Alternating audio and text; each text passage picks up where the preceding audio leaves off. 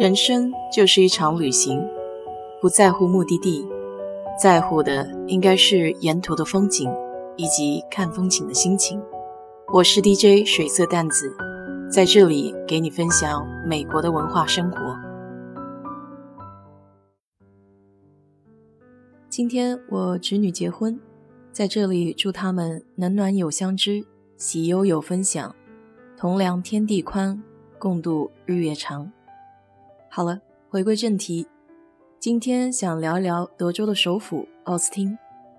我对这个城市的印象还挺不错的。相对于休斯顿的大平原来说，它的地形还算是有点起伏的小山丘。城中有一条大河，傍晚的时候在桥边吹吹风，特别的惬意。可以说，奥斯汀是最像加州的德州城市。上次去奥斯汀有段时日了，大概是两三年前。那里具有大城市的便利设施，还同时具有古朴的小镇魅力。走在市区的街道上，看着自由穿梭的自行车，晒着太阳，大多数人都比较悠闲，而不是很着急。自己的心情一下也跟着变得舒缓起来。生活似乎就应该这样。有空欣赏身边的风景。奥斯汀市区的第六街非常出名，那里是酒吧一条街，大约有八十多家。如果你想见识不同的酒吧装修风格，品尝不同的酒类，那么你就来对地方了。这里每个酒吧都有自己独特的个性，店面不会太大，但都极具格调。可以在 Trophy Club 骑骑机械牛。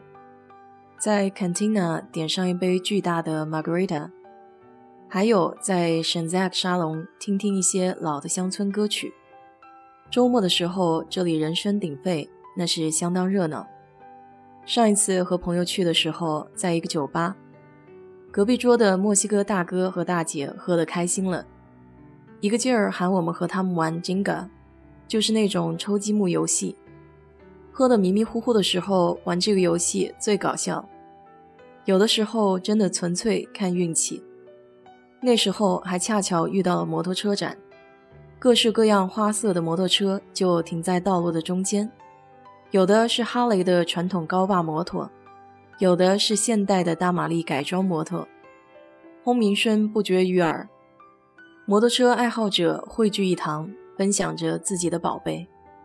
现场驻唱是六街上酒吧的一大特色，因为奥斯汀享有世界现场音乐之都的美誉，每年三月份，这里都会举办著名的 SXSW 西南偏南音乐节，这是世界上同类型音乐节中最大规模的活动，每年都会有超过两千多组表演者和乐团参与，超过一百多场现场音乐会。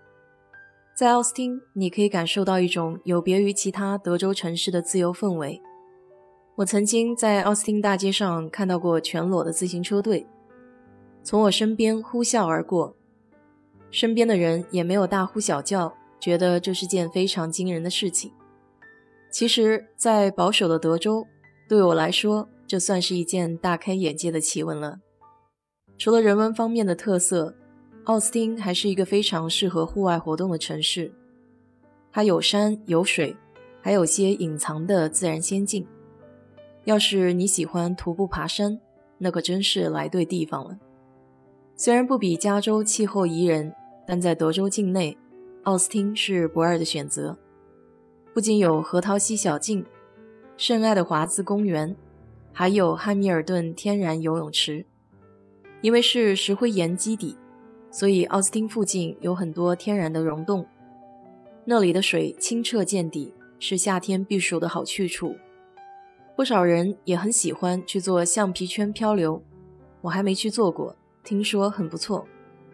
四五个人，一人一个橡皮圈，用绳子拴在一处，从上游漂到下游，全程大概要有两三个小时，然后再去坐巴士回到原点。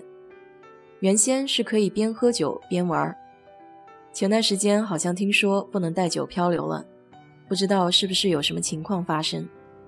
奥斯汀还有全美排名四十八的德州大学奥斯汀分校，它也是全美最负盛名的公立常春藤最初八所院校之一。